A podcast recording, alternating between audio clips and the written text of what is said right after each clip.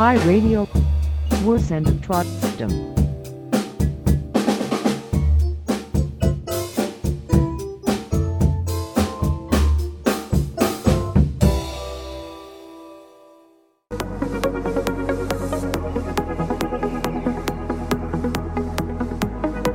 Paradise FM Para, para, para, Paradise FM Paradise, Paradise FM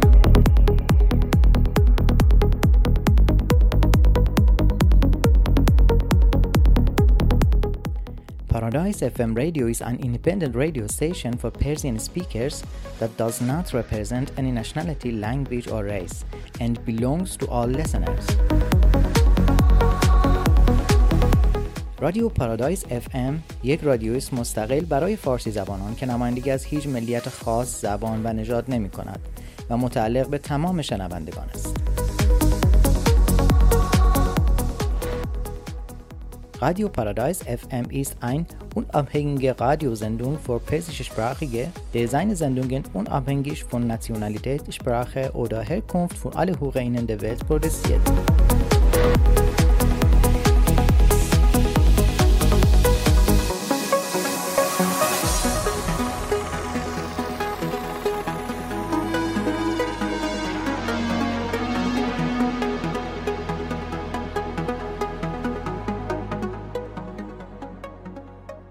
سلام و درود. به برنامه دیگه از برنامه های رادیو پارادایس و پرادیس اینفو خوش آمدید. در برنامه امروز ما در مورد لایحه جدید موسوم به شانس اقامت یا زندگی صحبت می‌کنیم که به تصویب رسیده. به افرادی که به خوبی ادغام شدند و قبلا وضعیت دلدون داشتند حق اقامت امن داده خواهد شد. ابتدا درباره خود لایحه و الزاماتی که قانون حکم می کند صحبت می کنیم و در نهایت به واکنش های انتقادی نسبت به پیشنویس قانون می پردازیم و در مورد سیاست مهاجرتی جدید دولت صحبت می کنیم. احزاب SPD، گرون یا ها و FDP خود را اتحادی برای آزادی، عدالت و پایداری می نامند که در اطلاف فعلی به اصطلاح توصیف می کنند و دوره ریاست خود را با وعده جرأت بیشتر آغاز می کنند. این باید در مورد طراحی آینده سیاست در زمینه های مهاجرت، ادغام، فرار و پناهندگی نیز صدق کند. در مقدمه توافقنامه اطلافی خود سه حزب قبلا بر درک مشترک خود از آلمان به عنوان یک جامعه مهاجرتی متنوع تاکید می کنند. از این نظر شرکای اطلاف برای یک قانون مهاجرت منسجم تلاش می کنند. برای این منظور کابینه فدرال در تاریخ 6 جون در مورد یک به اصطلاح بسته اولیه تصمیم گرفت. عناصر اصلی بسته موقت به اصطلاح اقامت فرصت برای افراد دارای وضعیت تحمل و همچنین ساده سازی در مقررات بعدی حق اقامت است.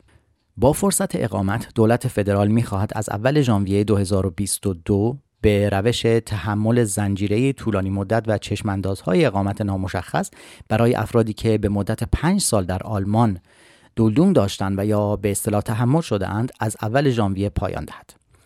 سال اقامت آزمایشی امسال از جمله آنها می توانند شغلی پیدا کنند و مدرک هویتی خودشون رو تضمین کنند. اگر آنها موفق به انجام شرایط لازم برای مجوز اقامت شوند حق اقامت طولانی مدت به اونها اعطا میشه.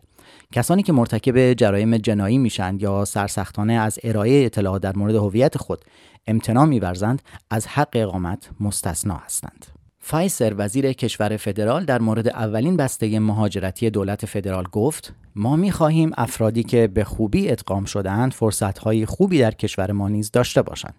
اما قبل از اینکه بیشتر در مورد این لایحه صحبت کنیم می خواهیم بدانیم چه کسانی تحت تاثیر این تغییر برنامه ریزی شده قرار خواهند گرفت و وضعیت تحمل دقیقا به چه معناست. بر اساس گزارش اداره آمار فدرال در پایان سال 2020 243 هزار نفر که به دنبال حمایت بودند پس از رد شدن در روند پناهندگی یا پس از از دست دادن وضعیت حفاظتی خود با وضعیت حمایت رد شده ثبت نام کردند و بنابراین به آنها دلدونگ اعطا شد.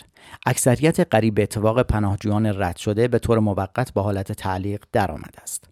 پرو خاطر نشان می کند که اغلب به اشتباه ادعا می شود که افراد تحمل شده و یا دولدونگ بدون دلیل در آلمان هستند. بنابراین دولدونگ یک اجازه اقامت نیست.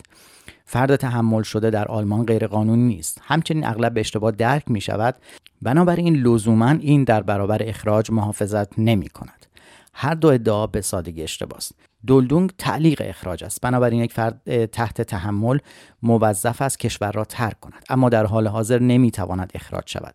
و اغلب دلایل خوبی برای این هم وجود دارد و می توان به دلایل قانونی اعطا شود. به عنوان مثال اگر اخراج به طور غیر قابل توجیه خانواده ای را از هم جدا کند همچنین در صورت توقف رسمی اخراج به دلیل وضعیت امنیتی در کشور مبدع دلیل قانونی نیز وجود دارد. دلایل دیگر برای مثال اگر فرد به شدت بیمار است و یا قادر به سفر نیست اگر پرواز مستقیم وجود نداشته باشد اخراج می تواند غیر ممکن باشد. فقدان گذرنامه یا مدارک سفر نیز می تواند دلیلی برای تحمل باشد. این جنبه در پیشنویس قانون جدید نقش مهمی دارد و بعدا در مورد آن بیشتر خواهیم گفت.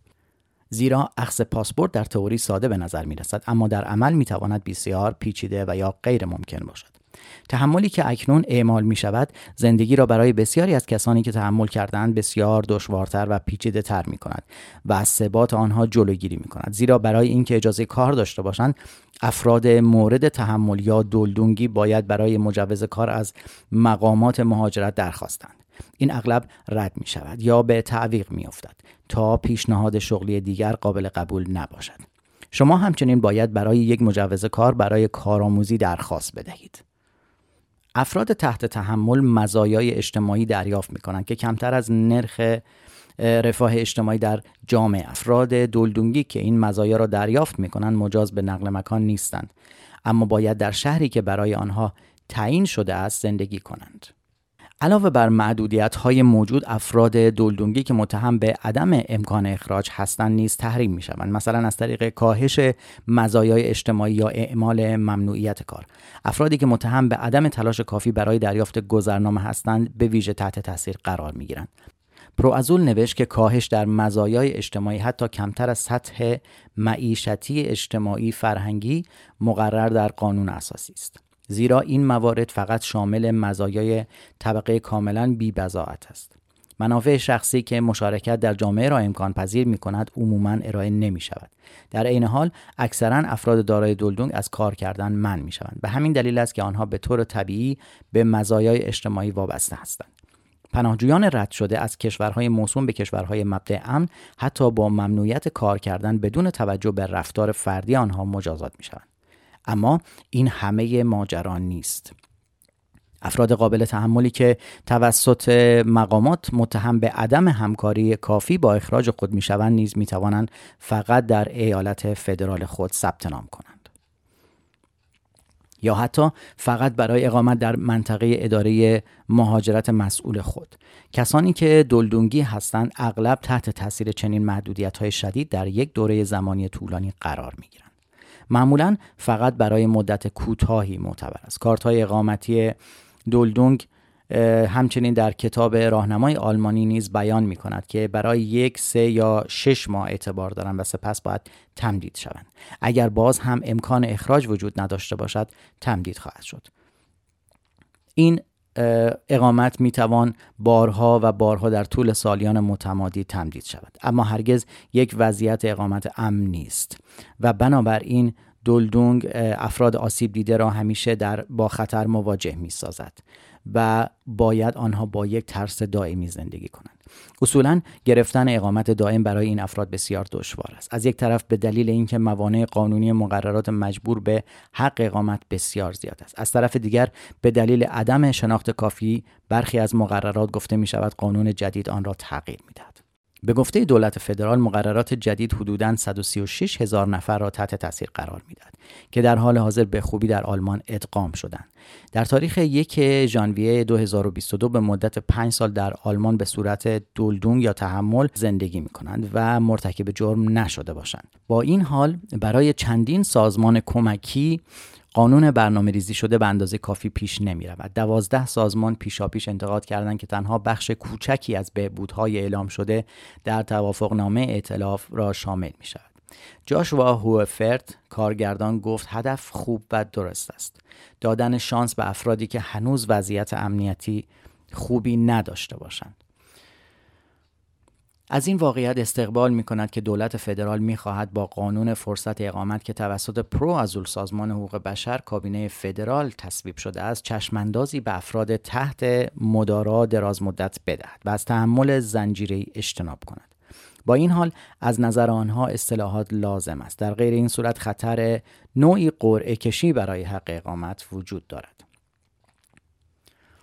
تعدیل های زیر را برای یک مقررات موفق ضروری می داند. پیشنویس کابینه همچنان یک ژانویه پروازول به عنوان مثال سال 2022 را به عنوان آخرین مهلت برای حق اقامت در نظر می گیرد. با این حال از جایی که با این حال از جایی که روند قانونگذاری به دلیل جنگ در اوکراین از جمله موارد دیگر به تعویق افتاده است این مهلت دیگر مناسب نیست زیرا تا زمان اجرایی شدن این قانون افراد بیشتری نسبت به اول ژانویه 2022 حداقل 5 سال در آلمان زندگی کردند اما نمی توانند از حق اقامت بهره مند شوند متاسفانه بسته اولیه فرصتهای کمی را برای کسانی که از فرصت ماندن بهره نمی‌برند ارائه می کند.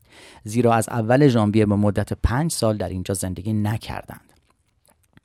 ها هزار نفر از افراد تحمل شده همچنان از کار من خواهند شد و آموزش فقط در صورتی امکان پذیر خواهد بود که با آنها مدارا شود بهتر است که این پروسه را تسریع ببخشید. از قانون حذف شود یعنی مهلت تعیین نشود تا از تحمل زنجیره‌ای در آینده جلوگیری شود.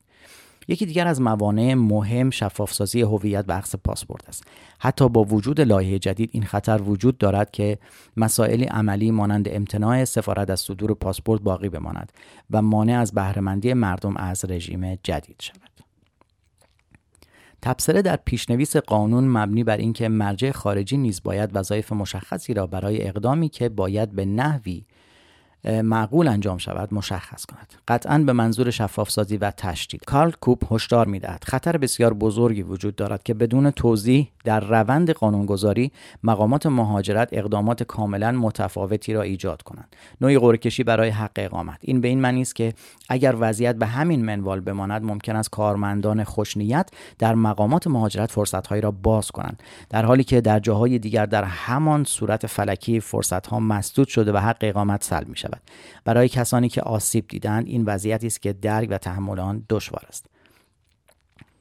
در پیشنویس کابینه آمده است اگر شرایط صدور اجازه اقامت پس از اقامت یک سال برآورده نشود افراد متضرر به وضعیت دولدونگی باز میگردند زیرا حق اقامت یک مقررات ویژه یک بار است.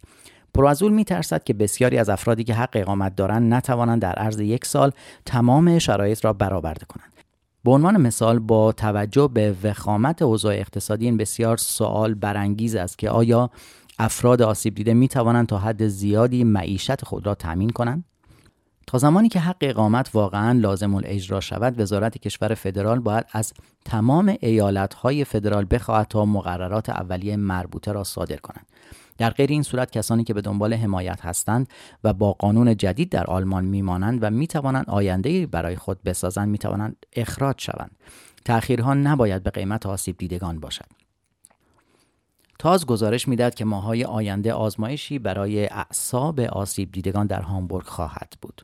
حدود 7500 نفر در هامبورگ با یک دولدونگ زندگی می کنند که نمی‌دانند آیا اخراج خواهند شد یا خیر. زیرا سایر های فدرال مدت هاست که از مقررات پیش بینی کننده برای اطمینان از تعلیق اخراج افرادی که احتمالاً حق اقامت دریافت می کنند استفاده می کنند. اما این آین نامه در سراسر کشور اجرا نمی شود. تمرکز اصلی این لایحه نشان دادن یک پارچگی خوب است که به وضوح با استقلال مالی از طریق استخدام مرتبط است. مشکل این است که افرادی که با دلایل روانی بهداشتی یا خانوادگی نمی‌توانند این الزامات را برآورده کنند به عنوان کسانی هستند که ادغام نشدند. افراد دولدونگی را نه تنها از دید دیگری ارزیابی می کنند بلکه طبق قانون جدید به دو دسته تقسیم می شوند یا اینجا کار می کنید یا دائما در خطر اخراج به کشوری ناامن هستید که انگار ارزش زندگی شما کمتر است. پیوند حق اقامت و اشتغال سودمند همچنین به این معنی است که افراد تحمل شده که می‌خواهند از حق اقامت بهره بند شوند هرچه سریعتر شغلی پیدا کنند اکثر آنها به طور خودکار وارد مشاغل بد حقوق می شوند باید شکاف های سیستمی را که در نتیجه شرایط بد کاری ایجاد شده است پر کنند. و همچنین در معرض خطر استثمار در محل کار یا مکانهای آموزشی قرار می گیرند زیرا اگر بخواهند شکایت کنند آنها در معرض خطر اخراج هستند و بنابراین دیگر نمی‌توانند از قانون بهره مند شوند. به این دلیل این تغییر در گفتمان سیاسی این امکان برای چنین قوانینی فراهم شده است که اساسا یک زندگی امن را به نفع یک کارگر معامله کنند این ممکن است بخشی از یک برنامه مهاجرت باشد. اما یک سیاست منصفانه پناهندگی باید به افراد اجازه دهد که در امنیت کامل اسکان داده شوند. صرف نظر از اینکه چه چیزی می‌تواند یا نمی‌تواند در کشور میزبان به دست بیاورند. پس از همه اینها آنها از خطر مرگبار فرار می‌کنند. چنین قوانینی نباید اجازه دهد که مردم برای به دست آوردن نیروی کار ارزانتر در آلمان مورد استثمار قرار بگیرند.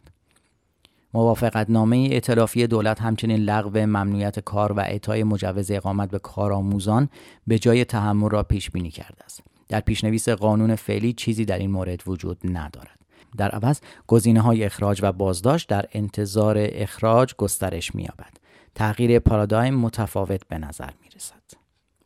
می توان امیدوار بود که تا آن زمان احزاب دولتی شجاعت آغاز یک تغییر پارادایم واقعی را پیدا کرده باشند که چشماندازهایی را برای کودکان، جوانان و بزرگسالان فراتر از متن توافقنامه ائتلافی باز کند. به شن آنها احترام بگذارند و آنها را قادر به مشارکت کنند صرف نظر از اینکه آنها در برمن هستند یا در جاهای دیگه زندگی می کنند. حق فرصت اقامت بر چند نفر تاثیر می‌گذارد در یک ژانویه 2023 قانون فرصت اقامت اجرایی شد. به افراد قابل تحملی که به مدت 5 سال یا بیشتر در آلمان تا مهلت یک اکتبر 2022 زندگی می کنند باید به همراه بستگان خود اجازه اقامت آزمایشی داده شود. آنها می توانند در عرض 18 ماه سعی کنند شرایط لازم برای حق اقامت دائم را برآورده کنند. این شامل کسانی است که اکثرا بتوانند زندگی خود را تامین کنند. دانش کافی به زبان آلمانی و داشته باشند و هویت آنها مشخص باشد در صورت برآورده شدن این شرایط باید اجازه اقامت صادر شود در غیر این صورت افراد آسیب دیده دوباره به دلدونگ برمیگردند افرادی که اطلاعات نادرست در مورد هویت خود دادند یا مرتکب جرم شدند از شمول قانون جدید مستثنا می شوند. چند نفر در آلمان با دلدونگ زندگی می کنند. در سالهای اخیر تعداد کسانی که تحمل می شوند یا دلدونگ دارند به طور مداوم افزایش یافته است. تا 31 ژوئن 2022 247290 نفر در آلمان با دلدونگ زندگی کردند. چند نفر می توانند از طریق حق فرصت حق اقامت دائم دریافت کنند. محاسبه بر اساس قانون تاریخ مرجع قدیمی است. مهلت به 31 اکتبر 2022 منتقل شده است. از اول ژانویه 2022 حدود 136 هزار نفر تحت تحمل دوره پنج ساله پیش اقامت را تکمیل کرده بودند. با این حال این بدان معنا نیست که همه آنها از طریق قانون فرصت اقامت حق دائمی برای اقامت دریافت می کنند. وزارت کشور فدرال در پیشنویس قانون خود فرض می کند که تنها حدود 98 هزار نفر واقعا برای حق اقامت درخواست خواهند کرد. وزارت کشور فدرال همچنین در پیشنویس قانون فرض می کند که در نهایت تنها به 33500 نفر حق اقامت دائم اعطا می شود. با توجه به وضعیت فعلی افراد باقی مانده باید به وضعیت تحمل یا دلدونگ برگردند.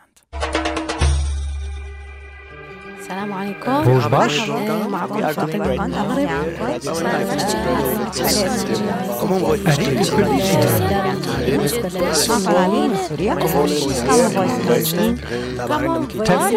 Common Voices Common Voices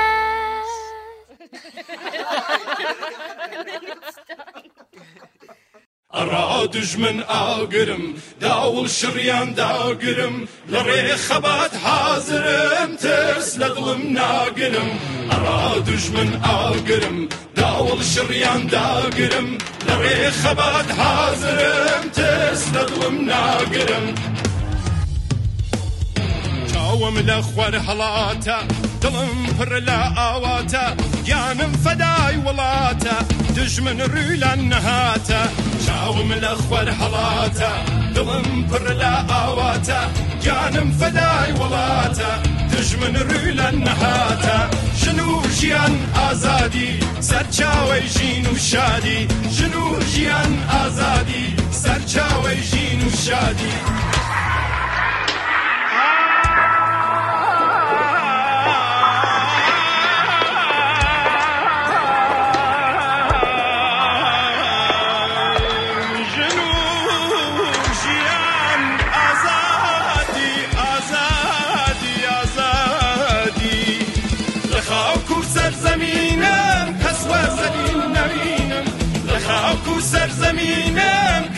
زەلیل نەوینم ئاڵا هەڵگر ئەوینم ڕار و لەی شیرینم. ئاڵا هەڵگر ئەوینم ڕار و لەی شیرینم. ژن و ژیان ئازادی سەرچاوی ژین و شادی. ژن و ژیان ئازادی سەرچاوی ژین و شادی.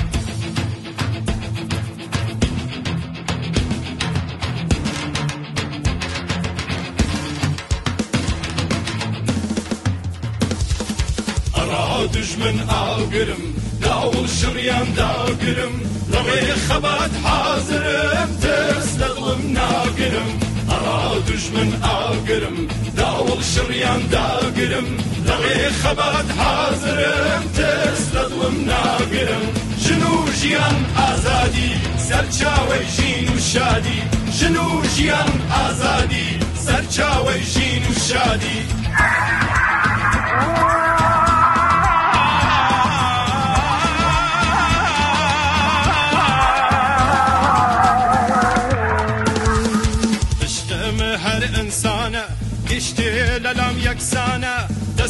لنا ودسيانة كسي من كسيانا. تشتم هر إنسانا قشتي للام يكسانا. دسم لنا ودسيانا كسي من كسيانا. شنو جيان آزادي؟ سرچا جين وشادي شنو جيان آزادي؟ سرچا جين وشادي أرادش من أقرم شادی ئەڕا دژمن ئاگرم داوڵ شڕیان داگرم لە ڕێ خەبات حازرم ترس لە دڵم ناگرم ئەڕا دژمن ئاگرم داوڵ شڕیان داگرم لە ڕێ خەبات حازرم ترس لە دڵم ناگرم. Guten Tag, ihr hört nochmal Common Voices. Vor ein paar Wochen wurde die kurdische Frau Gina Amini in der Stadt Teheran im Iran von der sogenannten Moralpolizei festgenommen. Der Grund war das, dass sie keinen richtigen Hijab gehabt hat. Bei der Festnahme wurde sie von den Polizisten geschlagen. Danach ist Gina Amini gestorben. Nachdem sie gestorben ist, haben die kurdische Parteien gefordert, dass die Kurden gegen das Regime demonstrieren. Seitdem gibt es in iranischen Kurdistan und vielen anderen Städten im Iran viele Demos. Bei den Demos aber wurden tausende Menschen festgenommen und hunderte Personen getötet. Darüber spreche ich mit Dr. Kamal Sido. Er ist Nahost-Referent der Gesellschaft für bedrohte Völker. Herr Sido, können Sie uns Neuigkeiten über die aktuelle Lage im Iran und besonders in Kurdistan geben? Also wir ähm, bekommen immer wieder mit, dass äh, Menschen, die aus dem Iran stammen, äh, zum Beispiel in Deutschland leben, äh, große Schwierigkeiten haben, mit ihren Familienmitgliedern im Iran Kontakt aufzunehmen.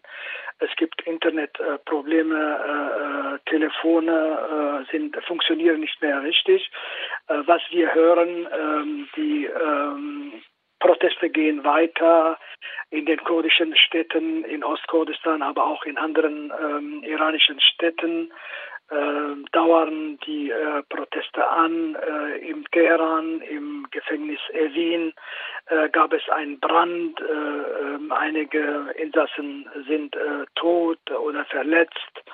Ähm, andersrum ähm, versucht das Regime der ähm, Islamischen Republik Iran die Ursachen der äh, der Proteste des Aufstandes im Ausland äh, zu finden. Äh, mit Finger, also mit Zeigefinger zeigt man auf Israel, auf den Westen, auf, auf die Nachbarländer und so versucht man die wahren Ursachen des Aufstandes zu vertuschen.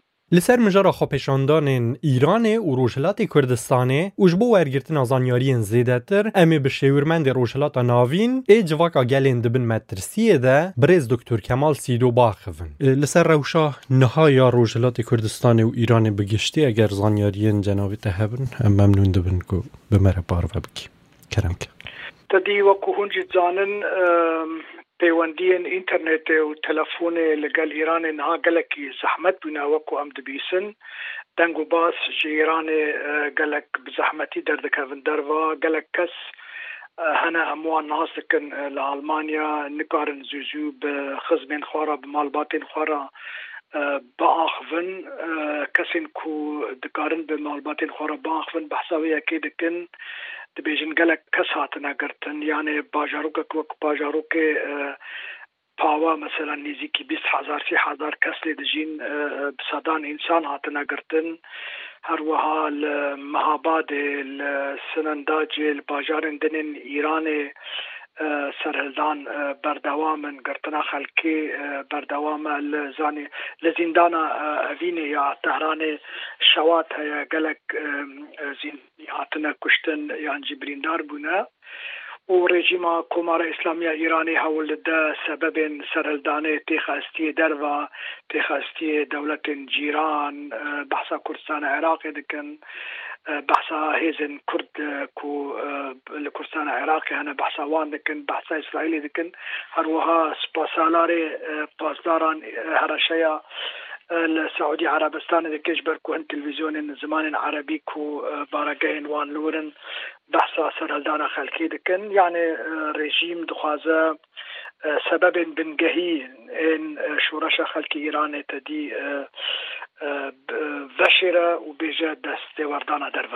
In den vergangenen Tagen hat die Islamische Republik Iran gedroht, die kurdischen Parteien in der Region Kurdistan im Irak anzugreifen, weil sie zu Protestkundgebungen aufrufen. Haben Sie Informationen darüber? Wir haben äh, Hinweise darauf, dass äh, das Regime im Iran versucht, eine Militärinvasion äh, zu starten das Ziel ist irakisch-Kurdistan. Das Regime versucht, äh, ähm, die Ursachen der Aufstände, der Proteste, wie gesagt, im Ausland zu suchen.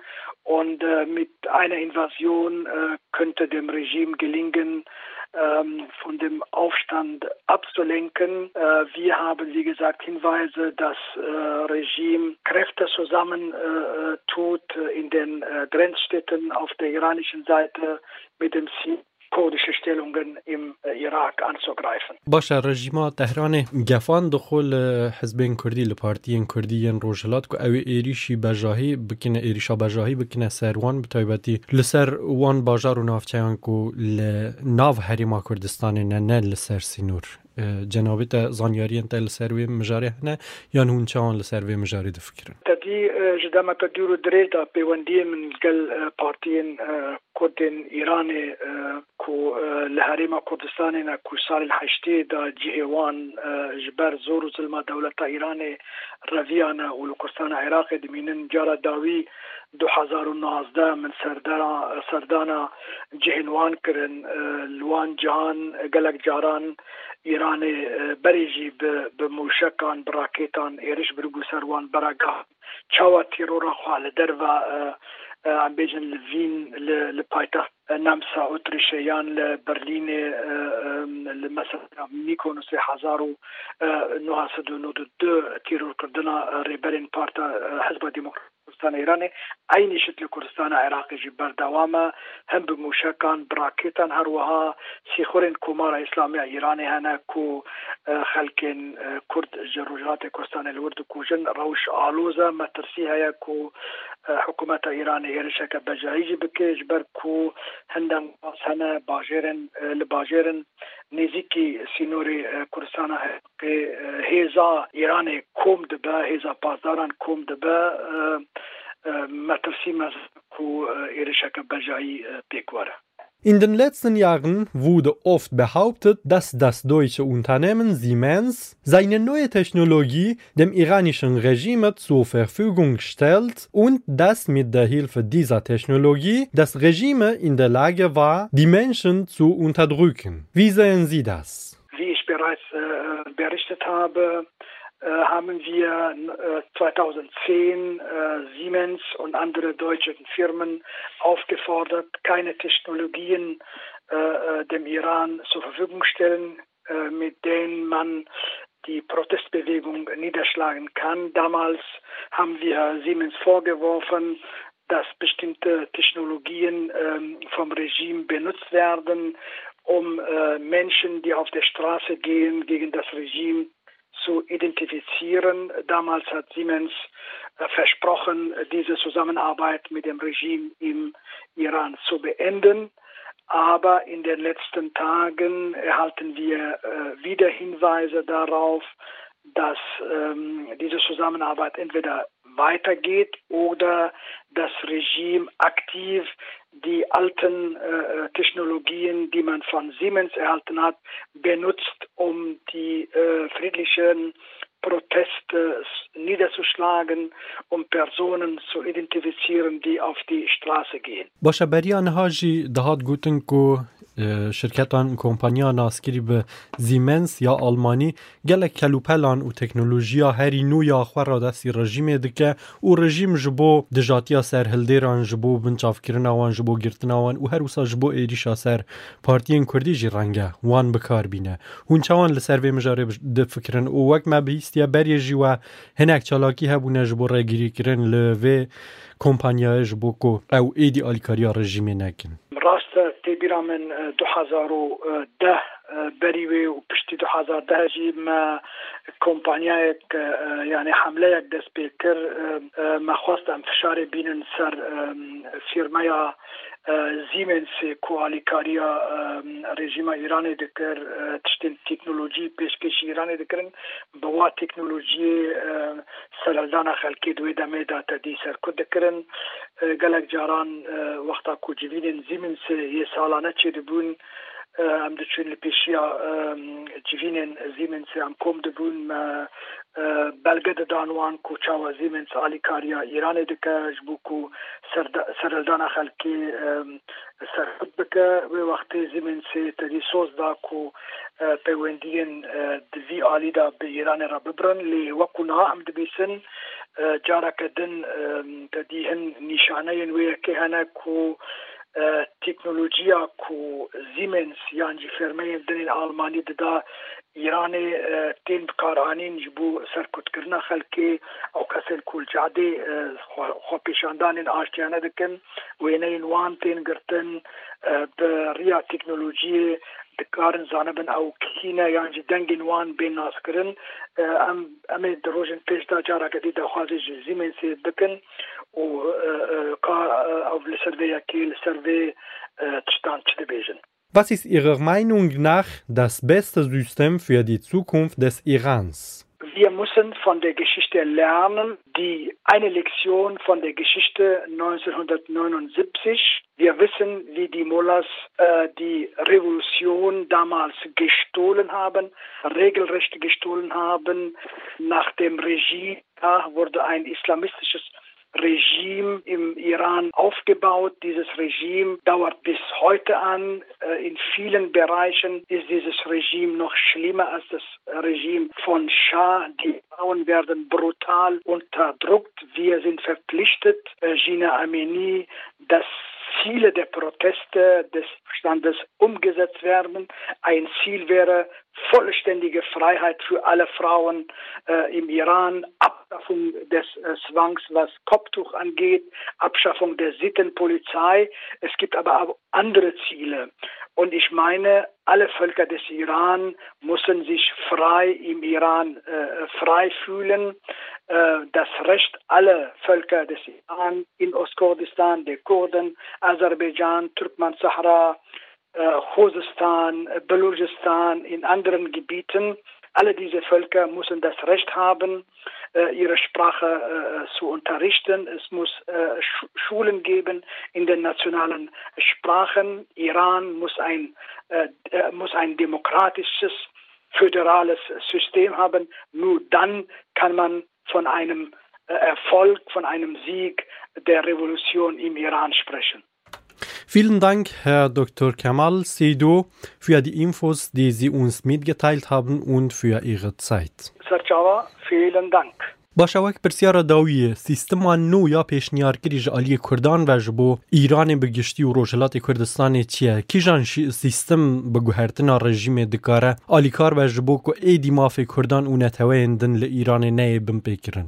Tiştê ku mirov ji دیروکا شورشین ایرانی فیر ببا و درسان دیروک دیروک درخه او کو چینابا جارا کدن سرکفتنین شورشین خلکی ایرانی بیندزین ام باش دزانن سال هفته و نها چاوا خمینی و کسن اولدار کاریبون شورش خلکی ایرانین بدزین لشونا رژیما ساواک رژیما شاهنشاه رژیما کهینا خرابتر آوا بکن او رژیما کو بناوی اسلام بناوی جهاد خلک ایران تپسر بکن. چی نابه جارا کدن سشتی وسال ایران دوباره ببه تجربه یا ازمونا سوری جی وسایه پشتی سرکفتنا سرلدان خلک ایران دویل ایران رژیم که دموکراتیک آوا ببه کو مافی همو خلک د سریدا مافی جن ایران د به پاراستن د سری صد جن آزاد ببن. او به ام تشتی کو جن مینا امینی آرمانجا کو جبوی جانا خو دستایا ام بجی بینن کو همو جنن ایران آزاد ببن لیتشتکی دنجی گرنگ های جینا امینی کرد بو ویجی خبا دکر جبو یکسانیا خلک کرد اندری ایران دا یعنی دویل ایران رژیم که دیموکراتیک آوا ببه فدرال کو همو نتوین ایران دسری دا رجلات کردستان بلوجستان صحرا خوزستان عربستان یانجی ئەزەربێجان هەموو خەکن د ناو سیستمەکە فیدرال بژین مافی پاراستنا زمانین نەتەوەیی لە هەر وڵاتێکی لە هەر ایالەتەکە هەبێ هەروەها ئازادیە ئاینی یا دینی دەبێ هەبێ. چێ نابێت تەنێ مەذهبی شیعی دەبێ مەذهبی ڕی دەبێ هەموو مذهب اسلامی چه شیعه چه سنه چه بهایی چه زردشتی جهو خریستیان دوی همو آزاد بن و, و آزادی هبه که خلق دین خوزی بگوه یعنی چینا بیش بر سبب دینی مروف تعده کسا گیدن بکه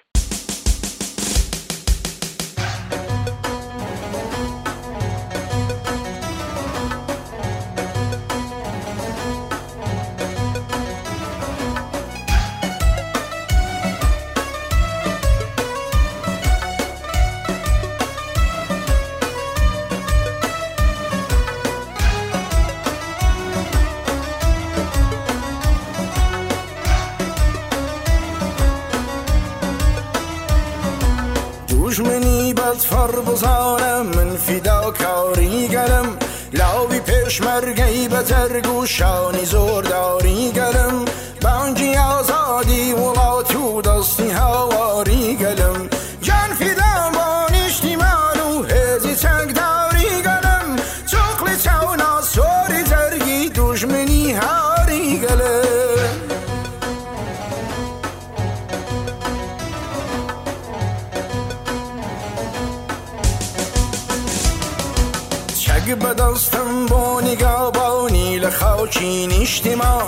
ئەرکی سەرشانم دەزانم بۆ یەقەد ناودەم وچان پڕ بەدڵ هاوار دەکەم کاتی شەڕ و دوژمن کوتان یان بەسەر بەرزی شەهید بوون یان بەسەر بەستی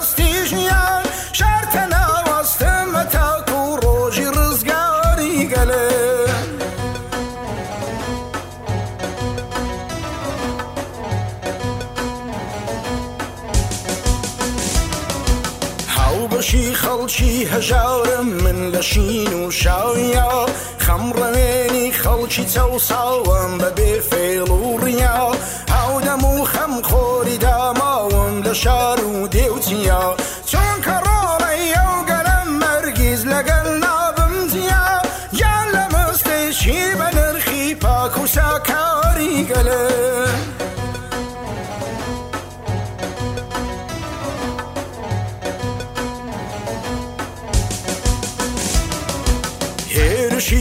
دژمن کە دێ ئازا لە سنگەرجێ دەکەم سینجی ناوپاڵکی نیشانەی بڕنە وژێ سێ دەکەم وەک پڵنجینێری کوێستان سەدبرینی تێ دەکەم یان وەکو شێردە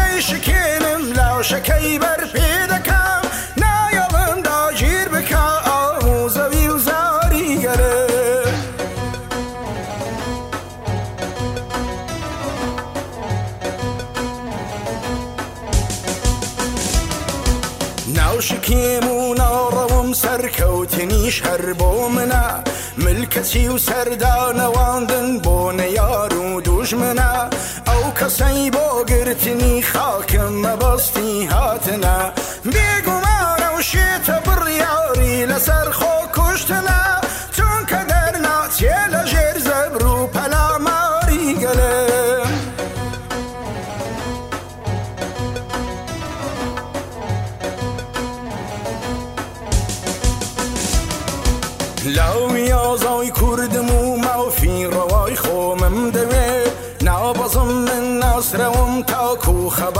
خەباتم سەرکەوێ پاسەوانی نیشتیمانم هەوڵەدەم ڕۆژ و شەوێ شۆڕشم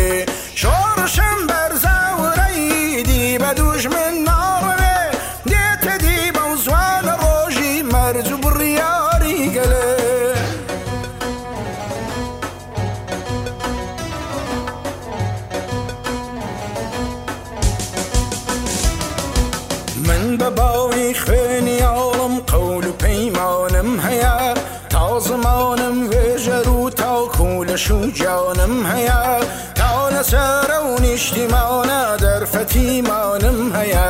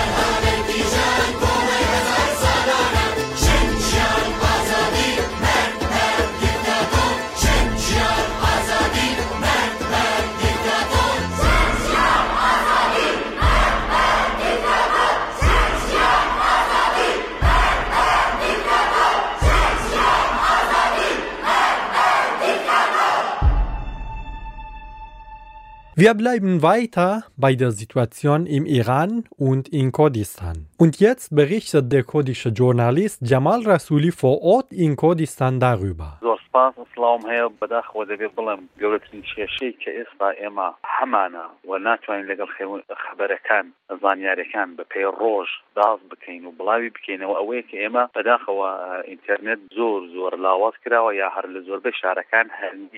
بەشێکی زۆری ئەم پێشاندانانەی کە بەڕێوە دەسن بەشێکی ئەم مانگرانەی کە بەڕێوە دەسن بەهۆی نەبوونی هێڵی ئینتەرنێت کە گەورەترین کێشەی بۆ خەڵکی ئێمە خڵقاندۆ بە تایبەتی لە کوردستاندا ئەوەیە کە ئەم خۆ پێشاندانانەی بڕێوە دەسن بە میدیایی ناکرێن. و ئەوەی کە ئێستاش تا ئێستاش بەدەستمان دەگا هەندێکی وێنە و ویدیۆن و هەواڵن کە ئەوانەی مەسەەن شەوێ بەڕێوە چوە بەیانی بەدەستمان گەشتۆ یا بەانی بەڕێوە چۆ ئێوارە بەدەستمان دەگات بۆیە. لە دۆخی کوردستاندا ئەوەندەی کە ئێمە دەل لە بەردەستماندا هەیە خۆ پێشاندانەکان بەڕێوە دەسن بە شێوەیەکی زۆر زۆر تون بەڕێوە دەچێت تەنانەت لە ئیلام لە شاری ئابدانان یەکێک لە شارەکانی کوردستانی ڕۆژهڵات دوێنێ شێوێ خۆ پێشاندانێکی زۆر زۆر گەورە بەڕێوەچوە لە خۆڕەمابات هەروەها خۆ پێشاندان بەڕێوە چوە و هەروەها ئەو خۆ پێشاندانانی کە بەڕێوە چوونە بە شێوەیەک بۆ کە هێرشان کردوتە سەر پایگاکانی بەسیدی ڕژیمی اسلامی ئێران و ئەو پایگایان بە کۆکتۆل مولۆتۆف ئاگر تێبەرداوە. die Situation in allen Städten im Iran, insbesondere in Kurdistan, sehr schlecht. Die Demonstrationen gehen weiter, aber das größte Problem ist, dass aufgrund der Unterbrechung des Internets durch das iranische Regime die Journalistinnen und Menschenrechtsaktivistinnen nicht einfach aktuelle Nachrichten erreichen können. Infolgedessen gelangen die Nachrichten über Menschenrechtsverletzungen und die Tötung von Demonstranten nicht in die Medien. Diese Situation ist in Kurdistan viel schlimmer als in anderen Regionen. Aber einige Leute greifen Polizisten und Streitkräfte mit Molotow-Cocktails an. Einige Demonstranten behaupten, dass die Welt sie in dieser Situation alleine gelassen hat und die Demonstranten haben das Recht, sich gegen dieses Regime zu verteidigen. Das Regime hat in der Stadt Abdanan in der Provinz Ilam in Kurdistan Dutzende von Demonstranten getötet. Danach wurde der Stützpunkt des Regimes von den Demonstrierenden in Brand gesteckt.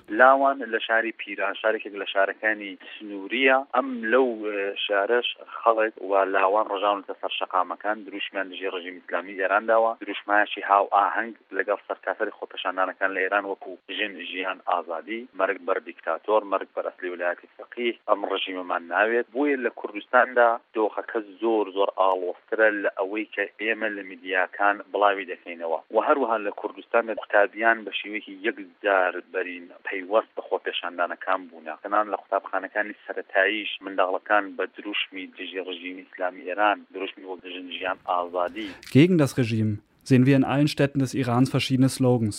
Die wichtigsten Parolen sind Wir wollen dieses Regime nicht. Wir wollen Demokratie und Föderalismus. Wir wollen Freiheit. Und vor allem der Slogan vom Frauen, Leben, Freiheit. Oder auf Kurdisch ژینژیان ئازاری بەپێ ئەو ویددیوانی کە لە بەردەفماندا بە پێ زانیارەکان کە لە بەردەفماندا جاشەکان یەکێک لە مانای سەرەکەەکانی ئەم خۆ پێشاندانن بەداخەوە چونکەوانە هاوساغی دەکەن بۆ ڕژیم ئسلامی ئێران بۆ سای تروریستی پاسداران کار ڕێکراوێکە لە ئافی نێودەوڵەتیدا و تروریست ناسێنراوە An den Demonstrationen in verschiedenen Schulen haben sich auch Schüler beteiligt. Aber es gibt einige Einheimische, die dem Regime helfen, Menschen zu töten.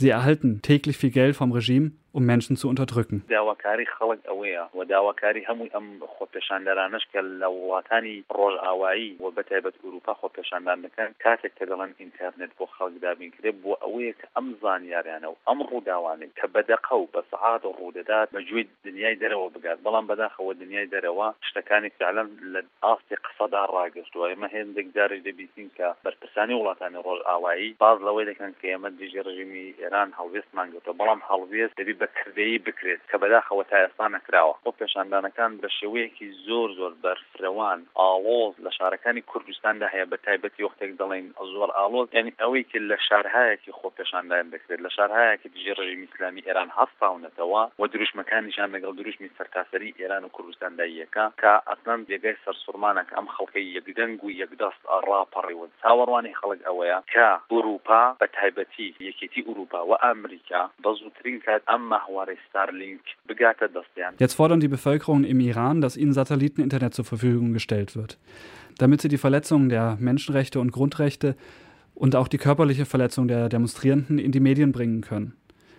Aber leider beschränkt sich die Solidarität des Westens bisher nur aufs Mündliche. Sie behaupten, dass sie mit dem Volk gegen das Regime sind, aber in Wirklichkeit haben sie nichts gegen das Regime unternommen. Das Mindeste, was der Westen tun kann, ist, den Menschen im Iran Satelliteninternet zur Verfügung zu stellen.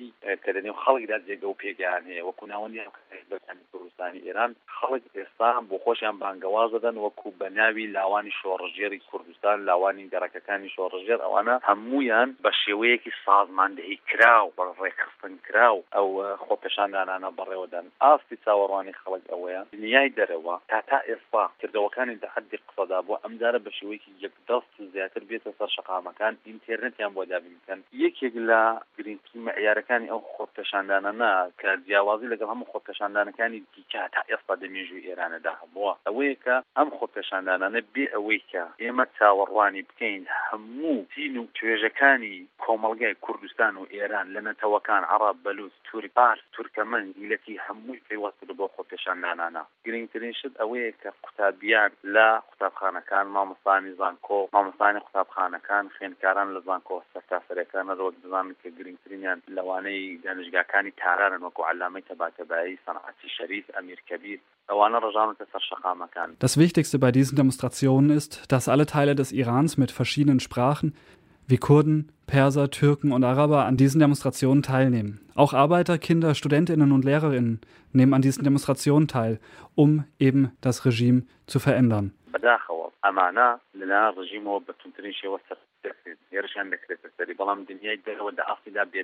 Nun wird die Verletzung der Menschenrechte im Iran immer bedeutsamer als früher. Aber leider hat die westliche Welt oder die Großmächte ihre Augen verschlossen. دێبووکریەکێک لەو قوتابی شاد ساڵانەیە کە لە بۆکان بەدەستی جاشەکان بەدەستی سپای پاساران تەقی لەکراوە کوژراوە بەڵام دنیای دەرەوە دەنگی ئەوانە نابیتێت. تەنیا وەکو منداڵانێک پاسیان لێ دەکات کە لە خۆ پێشاندانەکان کوژراوە. بەڵام ئەمە هێرشێکە کە ڕژیم ئسلامی ئێران دەکاتە سەر قوتابیەکی تەمەەن یازە ساڵ شازە ساڵ کە بە پێ هیچ عرف و یاسا یەک ناگرێتەوە. لە هەموو قوتابخانەکانی کوردستان ڕۆژانە یەکدەنگ یەکەڵوێز سادیان دێنە سەر شەقام دروشت دەدەن. احتراز دەکەن. تەنانەت ڕژیم ئسلامی ئێران بۆی کە پێش بۆ خۆ پێشاندانانە بە تایبەتی لە کوردستان بگرێ قوتابیان هەڕەشەی لە مامۆستایان کردووە کە ئەگەر قوتابیان واز لە خۆ پێشاندانانە نهێنن ئێوە بەرەو ڕوو سزا دەبنەوە Vor wenigen Tagen wurde in der Stadt Bukhan ein 16-jähriger Junge vom Regime getötet. Das ist eine Katastrophe. Die westliche Welt hat jedoch noch keine wirksamen Maßnahmen ergriffen. In allen Schulen und Universitäten gibt es Demonstrationen, aber die iranische Bevölkerung ist gegen dieses Regime ganz allein. Die Demonstrierenden im Iran sind völlig zivil, werden aber von der Islamischen Republik unterdrückt.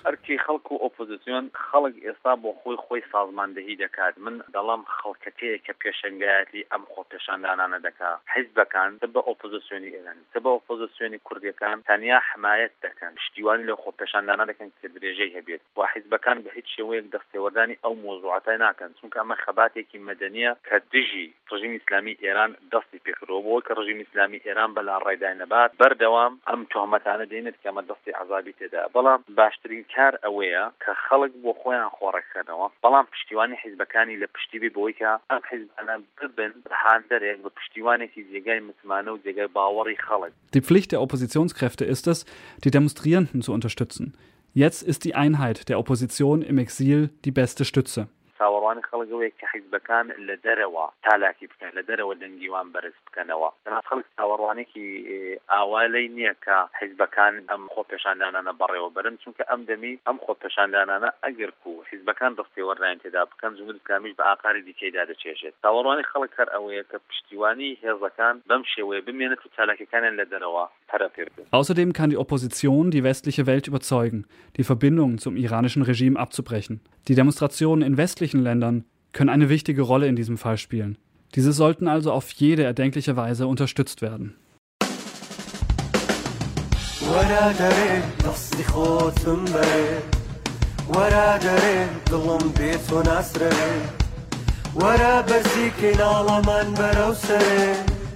وەرە دەرێ کورد بەجاشان ناکەوێت من دەزانم نیشتیمانم بریندارە ژنجیان ئازادی ئەمڕۆ لەسەرزار من دەزانم نیشتیمانم بریندارە ژنجیان ئازادی ئەمڕۆ لەسەرزار هەرچی بوون و نەبوونمە لەسەر دەستم تۆ هەموو کەسی منی و منی شەموو کەستم بەسەراڵدان و بۆنی ئازادی مەستم منەم خاکەم خۆش دەوێ و پێی پەرستم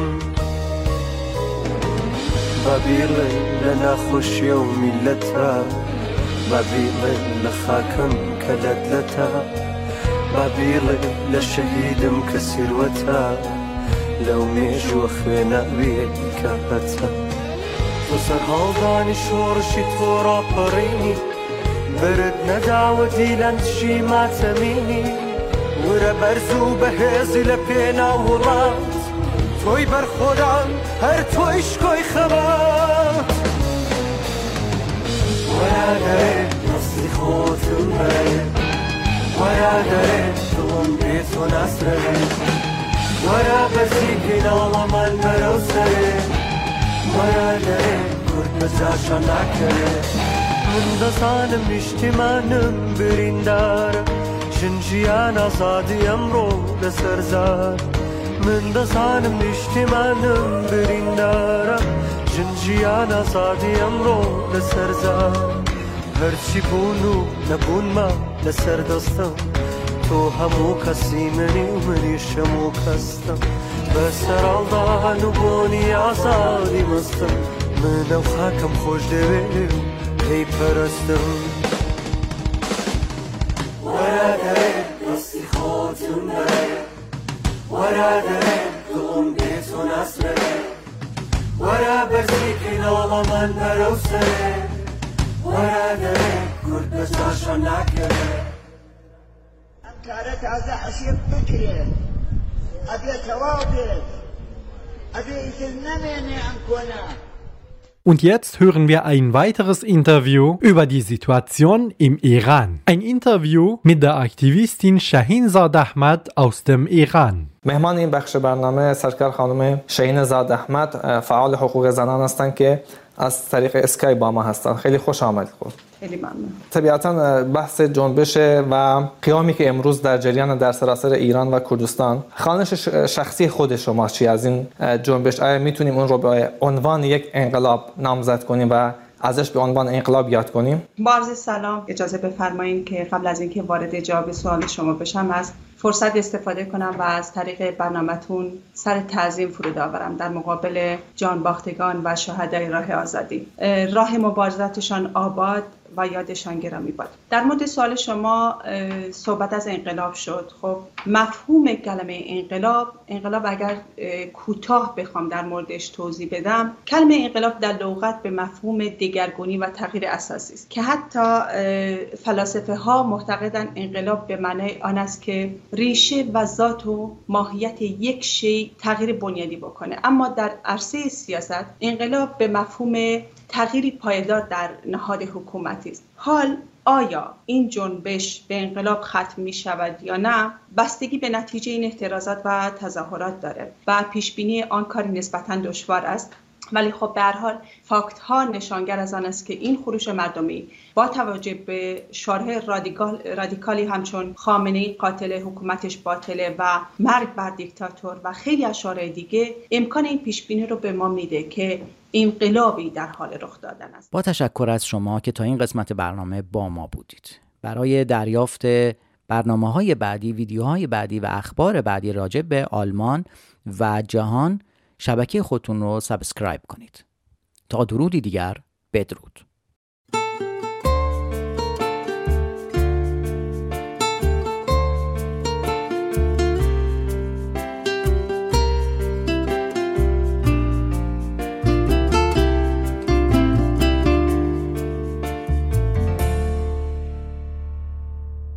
ای پرنده مهاجر سفرت سلامت اما. به کجا میری عزیزم؟ قفس تموم دنیا. روی شاخه های دوری چه خوشی دار صبوری. وقتی خورشیدی نباشه تا همیشه سوت و کوری. میگذره روزای عمرت توی جاده های خلوت. تا بخوای برگردی خونه گمیشی تو باغ قربت. واسه ما فرقی نداره. هر جا باشیم شب نشینیم. دل خوشیم به این که شاید سهر رو یه روز ببینیم. آخرش یه روزی هجرت در خونتو میکوبه. تازه اون لحظه می‌فهمی همه آسمون غروبه. آخرش یه روزی هجرت در خونتو تازه اون لحظه می‌فهمی همه آسمون غروبه